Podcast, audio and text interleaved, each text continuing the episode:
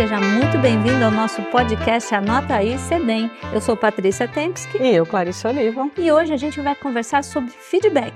Conta para mim como que você se saiu no seu último feedback. Você se saiu bem dando e recebendo feedback? Se você respondeu não ou mais ou menos a essa pergunta, esse podcast é para você. Clarice, por que, que é importante falar sobre feedback na, no ensino superior das profissões da saúde? Olha, Patrícia, segundo os grandes pensadores da educação na saúde, o Ausbel, o César van der Leut e o Ronald Harden, ele é uma ferramenta potente na formação desses profissionais. Isso Feedback, quando a gente fala a palavra feedback, né, Clarice, você pode pensar que emerge daí uma opinião de alguém sobre algo, mas na formação, no processo educacional, feedback é a comunicação realizada para informar para o aprendiz sobre a sua performance e quanto ela se aproxima ou se afasta daquilo que é esperado dele. Mas sabe, Clara, a gente fica discutindo isso aqui no CENEM e eu queria complementar esse conceito que é internacionalmente aceito, porque eu acho que feedback não é só a comunicação comunicação nossa de professor para o nosso aluno, mas é também a comunicação entre professores. Por exemplo, você me dá sempre feedback das minhas aulas e eu das suas. É a comunicação entre nós e os nossos gestores sobre como anda a nossa comunidade, a nossa instituição. É também a comunicação da própria sociedade com os médicos e médicas que estamos formando, com os nutricionistas, com os fisioterapeutas, com enfermeiros, com o profissional que a gente entrega para a sociedade. Enfim, é uma comunicação de todos os atores do processo educacional. Então, se eu pudesse, gente, eu complementaria. Feedback no ensino superior na saúde é a comunicação entre professor e aluno, entre colegas professores, entre a universidade e a sociedade, entre professores e gestores e entre nossos pares. Enfim, é uma comunicação para todos nós pensarmos como fazer mais e melhor o processo educacional. Nesse sentido, né, Clara, eu acho que a gente podia colocar aqui os tipos de feedback. Que tipo de feedback você conhece, Clarice? Olha, o que eu lembro agora é feedback formativo. Ele é frequente e ao longo do processo. Feedback somativo existe? Existe sim, e ele costuma ser no final do processo educacional, depois de uma prova, depois de um exame, depois de alguma coisa super objetiva. Mas tem outras classificações, né? Vamos tentar classificar aqui, então, ó, formativo e somativo. Certo. O seguinte é diretivo ou sugestivo. Deixa eu explicar porque esse é menos conhecido. O diretivo é quando eu tenho meu interlocutor do feedback, ele tem pouca autonomia, tem pouco conhecimento, então eu tenho que ajudá-lo mais. Quem vai dar o feedback tem uma tarefa que é um pouco mais uh, complexa. O sugestivo é aquele feedback que o teu interlocutor ele tem mais conhecimento, mais autonomia. Eu costumo dizer, tem mais intimidade com você. Eu faço sempre o exemplo, claro, que a minha mãe tinha um feedback sugestivo maravilhoso. Bastava ela olhar para a gente e a gente congelava. A gente já entendia o que ela queria dizer só no olhar. Sugeria o feedback. Não precisa nem dizer que você está me dando esse feedback agora, hein, Clarice? Tô.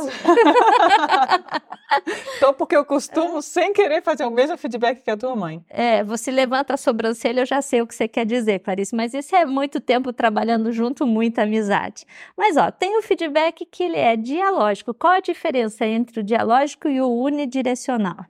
O dialógico, ele permite uma resposta do interlocutor Posso fazer um parênteses aqui? Claro. Quando a gente dá feedback para alguém, ele não quer, não requer defesa, porque é sempre um presente que a gente está dando. É sobre uma percepção daquilo que a gente está oferecendo. E aqui no dialógico, ele permite então que o interlocutor tenha essa resposta, dê essa resposta, e por isso que ele chama dialógico. Você sabe que esse unidirecional, eu já ouvi dizer que ele é muito usado na área de recursos humanos e empresas. Mas olha, claro, para falar em educação, que é um processo dialógico entre aquele que aprende e aquele que ensina, não cabe, eu acho, ter nada que seja unidirecional. Eu acho que o dialógico tem mais coerência com o que a gente acredita com a educação de adultos. Já falava Paulo Freire. Exatamente. É, é, um processo, é um processo de interação social que depende do diálogo. Mas olha, e falar em diálogo, como que esse feedback pode aparecer segundo os meios de comunicação? A gente pode dar feedback ou oferecer feedback de forma oral. de forma escrita e também de forma corporificada. O que, que, é isso, professora Patrícia? Então, é, eu acho super interessante, porque quando a gente faz oficina de feedback, as pessoas falam de passos, falam de como que você fala, como você escuta, mas a gente fala muito também com os nossos gestos, né? O corpo inteiro passa a mensagem. Outro dia eu estava lendo um livro sobre feedback, e aí a autora dizia: veja o que é um feedback corporificado. Você está aguardando para saber a notícia de um uh, familiar, de um ente querido que está fazendo uma cirurgia, ou que sofreu um acidente, ou que está internado numa situação grave. Quando o profissional de saúde se aproxima, antes dele falar, você já. A, às vezes a face dele, a postura corporal, a forma como ele te olha já entrega a mensagem, ele não precisa nem abrir a boca. Isso seria um feedback corporificado e sugestivo, inclusive, né? Antes dele falar, você já percebe o que a notícia ou você consegue prever a notícia que se aproxima. Isso é só para a gente lembrar que tudo comunica. O tempo todo. A voz com que a gente fala. Eu adoro aquela música Palavras Duras em Tom de Veludo. É isso. Isso cabe para o feedback, né? Então tem a ver com a fala, tem a ver com o ritmo, tem a ver com a tua postura corporal. Mas a gente tem ainda um outro feedback aqui para discutir, que depende do status do receptor. Quando eu faço um feedback horizontal, eu estou aqui, eu e Clarice, conversando, e a gente acabou de dizer que ela adora dar uns feedbacks sugestivos para mim, né?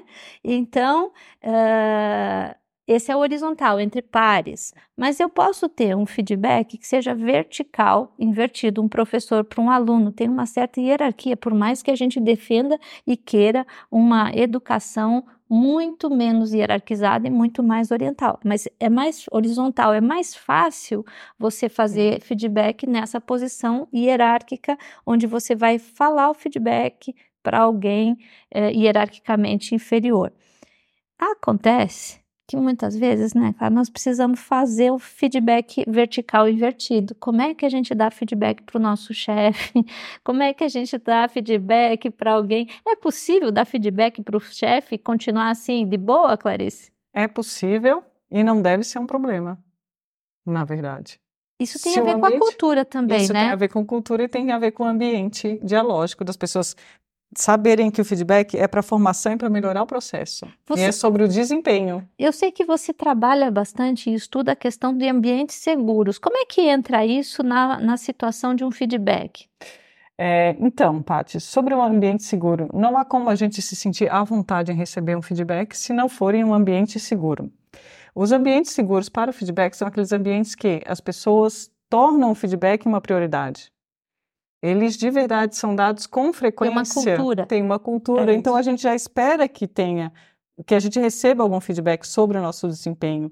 Lembra, um ambiente seguro é um ambiente que o, o feedback ele seja recebido verticalmente, horizontalmente e vertical invertido também, e isso não há problemas é, com relação a isso. E que as pessoas de verdade valorizem todas as conquistas, mesmo que sejam pequenas, e olhem para o desempenho daquelas pessoas que estão naquele ambiente. Quer dizer, tem, tem uma, um verdadeiro sentido de ajudar o outro a ser melhor, de ajudar a coletividade, de, de entender o que, que o outro pode fazer mais e melhor pelo grupo. Adorei. Bom, vamos fazer só uma síntese aqui que eu acho que tá bacana. É, feedback: formativo ou somativo? Diretivo ou sugestivo? Dialógico ou unidirecional? Depender do meio de comunicação, ele pode ser oral, escrito e ainda corporificado. Depende ainda do status do receptor, horizontal, vertical, invertido ou múltiplos, quando eu faço um feedback, por exemplo, com um grupo inteiro. Uh, muito bem, essa é uma boa síntese. Agora conta para mim aí, Clarice. Para mim, não, para mim e para todo mundo que está ouvindo, qual foi um feedback assim muito inesquecível que você teve? Nossa, tem um feedback super inesquecível super. Ih, corta esse pedaço. Super. Eu garanto que ele não vai cortar, porque o Rodrigo. Inesquecível. É, O Rodrigo, ele adora deixar Danado. nossas bancadinhas e eu acho que até o povo que escuta gosta de dar uma risada Nossa, quando a gente super. empaca assim. Agora empacou, gente. Você pensa que sai tudo assim de boinha? Não. Às vezes sai aqui na nossa tudo conversa, às vezes empaca. E o Rodrigo disse que fica torcendo pra gente empacar, hein? Já deu um feedback aqui corporificado, porque deu uma risadinha quando eu me embolei com as palavras. Faz, faz parte aí, ó. Então vamos lá no meu feedback inesquecível. Eu tenho uma amiga que é amiga, minha amiga há muitos anos, muitos anos, e é uma pessoa que sempre, sempre, sempre me dá algum tipo. Eu falo que ela me alimenta, porque ela sempre me dá algum tipo de comida, gosta de me agradar trazendo um docinho. É que enfim. comida para muitas pessoas é uma expressão de amor, né? É um agrado. Cuidado. Eu acho. Isso. Então ela sempre faz isso.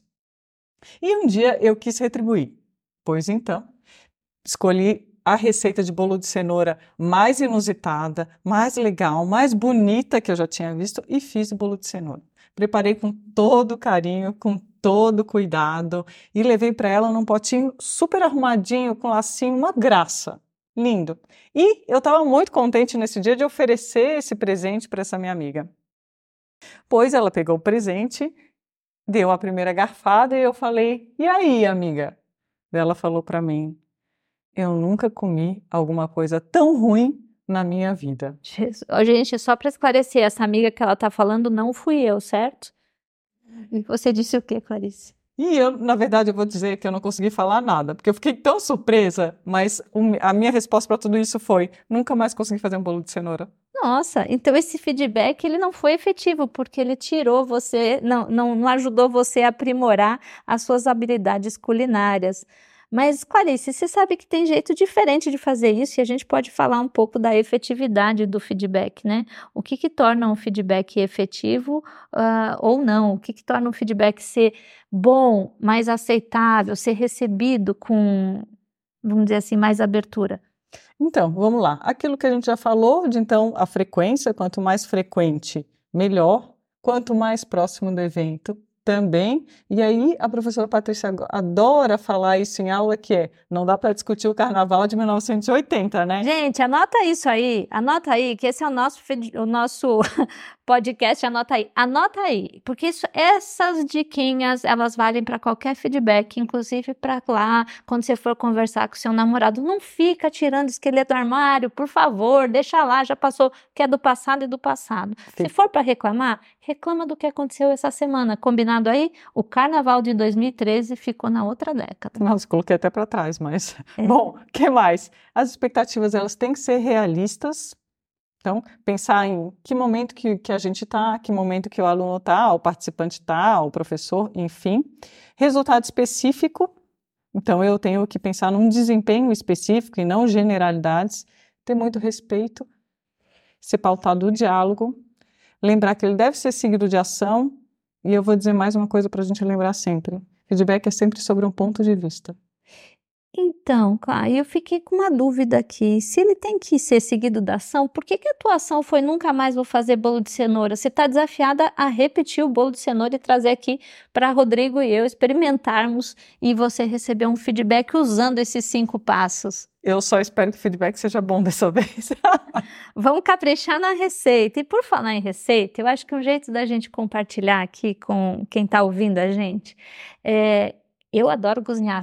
Já vi que você também, né, Clarice? Adoro. É, os chefes de cozinha trabalham muito com feedback. E eu acho que é um jeito bacana da gente colocar agora, já que a gente está falando de bolo de cenoura gente, e efetividade, a gente colocar esse exemplo, essa metáfora. Por que que chefe de cozinha é um bom exemplo para falar de feedback? Pensa você, quando você está cozinhando aí para sua família no fim de semana, está fazendo um feijãozinho gostoso, está fazendo um, uma moqueca. O Brasil é tão grande, né, Clarice? É tão bacana, tantas culinárias regionais que a gente tem. Então você está aí fazendo o seu peixinho lá em Manaus até o churrasco no Rio Grande do Sul. O que, que você faz? Se você é cozinheiro ou cozinheira que nem eu, que nem a professora Clarice aqui do meu lado, você deve estar tá fazendo a sua comidinha e provando. Ou é comum até que a gente vá com a colher na boca de alguém que está passando ali na cozinha e pergunte, daí, tá bom meu molho? Tá faltando sal? O que que tá faltando aqui? Uh, você sabe, o professor Milton adora fazer salada e o molho não vai para a mesa antes dele fazer o provar. E aí, tá bom esse molho? Tá do jeito que você gosta? Tá pedindo feedback. O que acontece? Enquanto eu estou fazendo a comida, eu estou preparando os meus temperos, eu vou provando. E se, e se eu pedir opinião de alguém, eu estou fazendo um feedback de processo. um feedback que eu posso ainda consertar o que eu venho fazendo. Põe mais sal, põe mais pimenta, tá faltando mel. A gente recebe a opinião do outro e tem tempo de refazer o que a gente vem fazendo. Feedback de processo, feedback formativo. Agora, eu levo para a mesa, eu servi, os meus convidados estão ali. Eu pergunto, e aí, gostaram? Eu não tenho tempo de arrumar o que foi feito. Isso é de final. É uma opinião de final, é de produto. É o feedback que a gente chama somativo. Se a gente pensar na área da culinária mesmo, você pensa assim: os chefes trabalham com feedback formativo, de processo. E os uh, críticos da culinária, aqueles que recebem o prato, que dão nota, que vão falar de como é a comida e o restaurante, fazem feedback somativo de produto de final. Então, eles analisam o que eles recebem. Como é que a gente leva isso para a área da educação? Para a área da educação é isso. Se eu fizer a minha avaliação com feedback, porque, gente, não tem avaliação sem feedback, hein?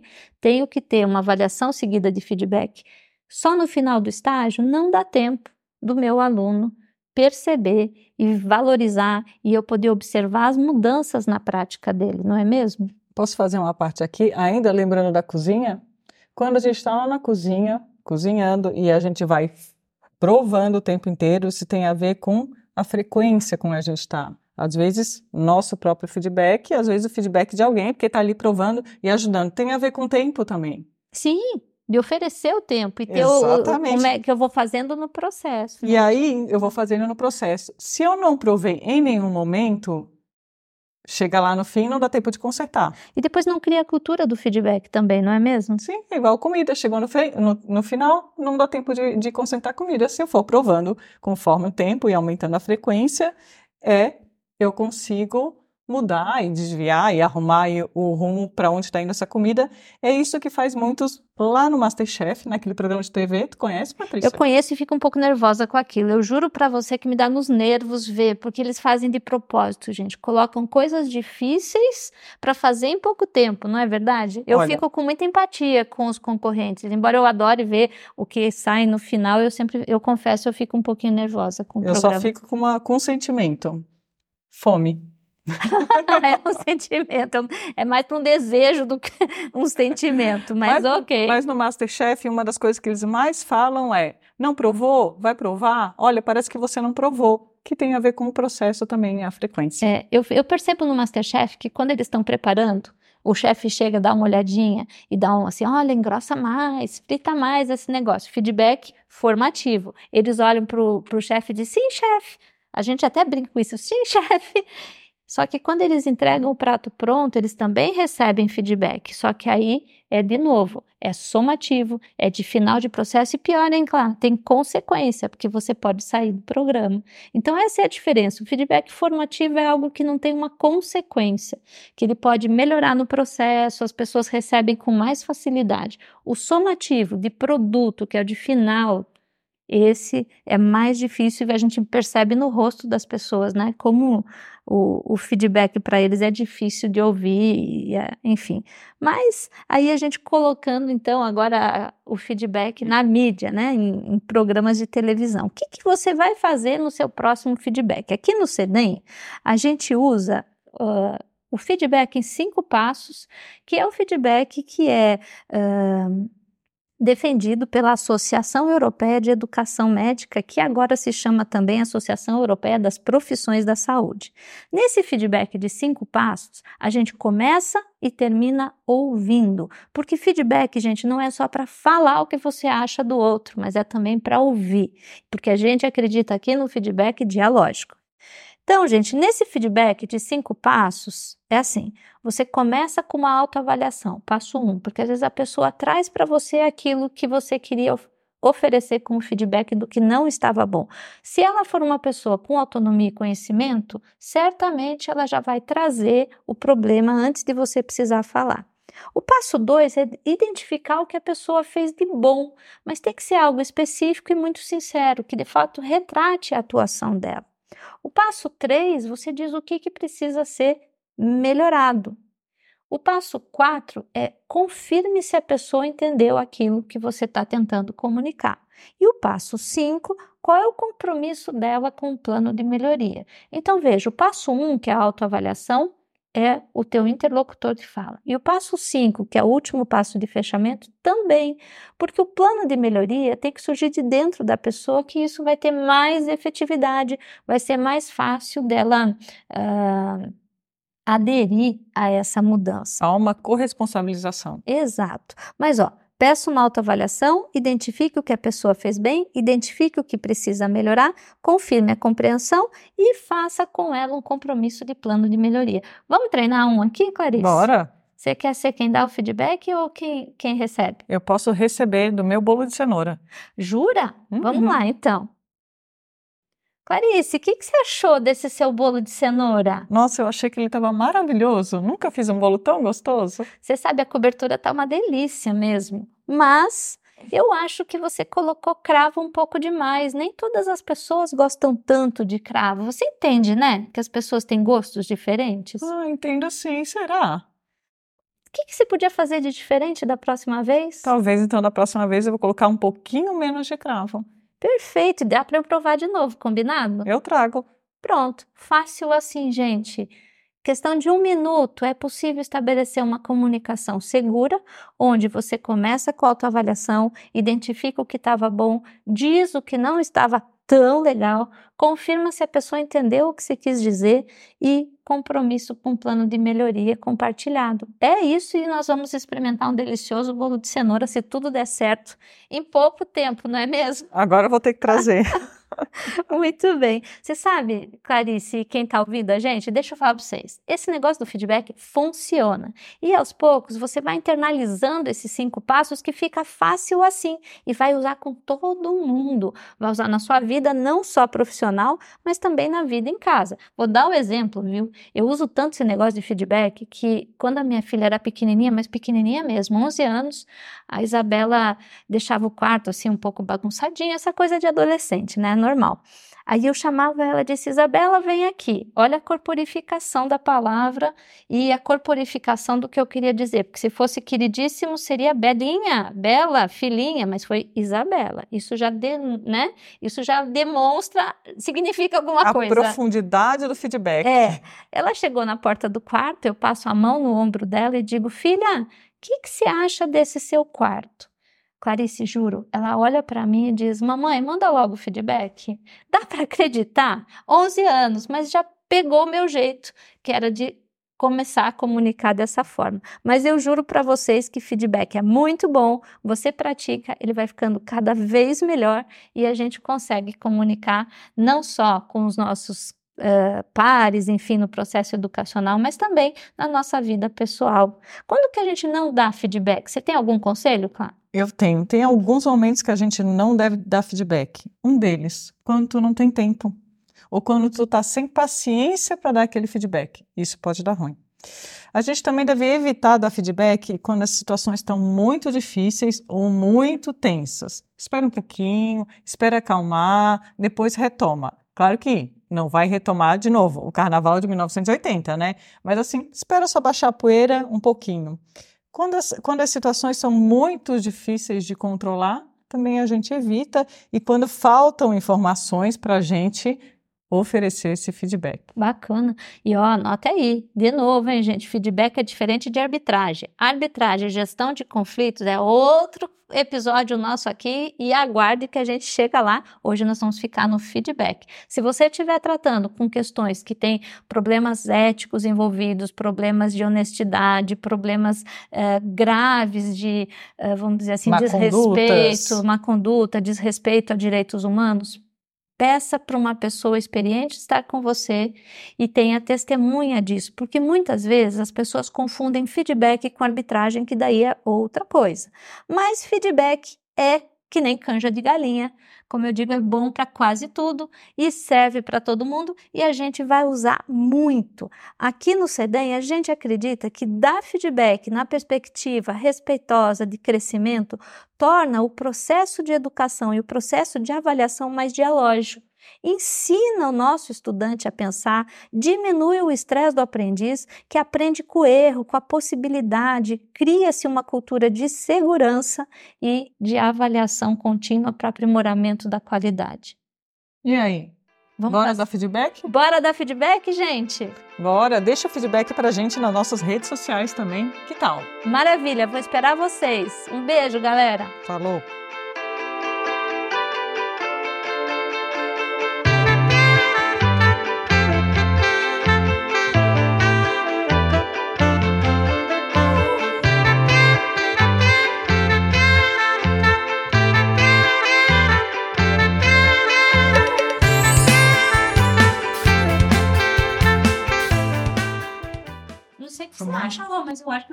Que nós. Nossa. Você quer, quer feedback? Muito podia ter falado isso, pena que a gente não tava gravando.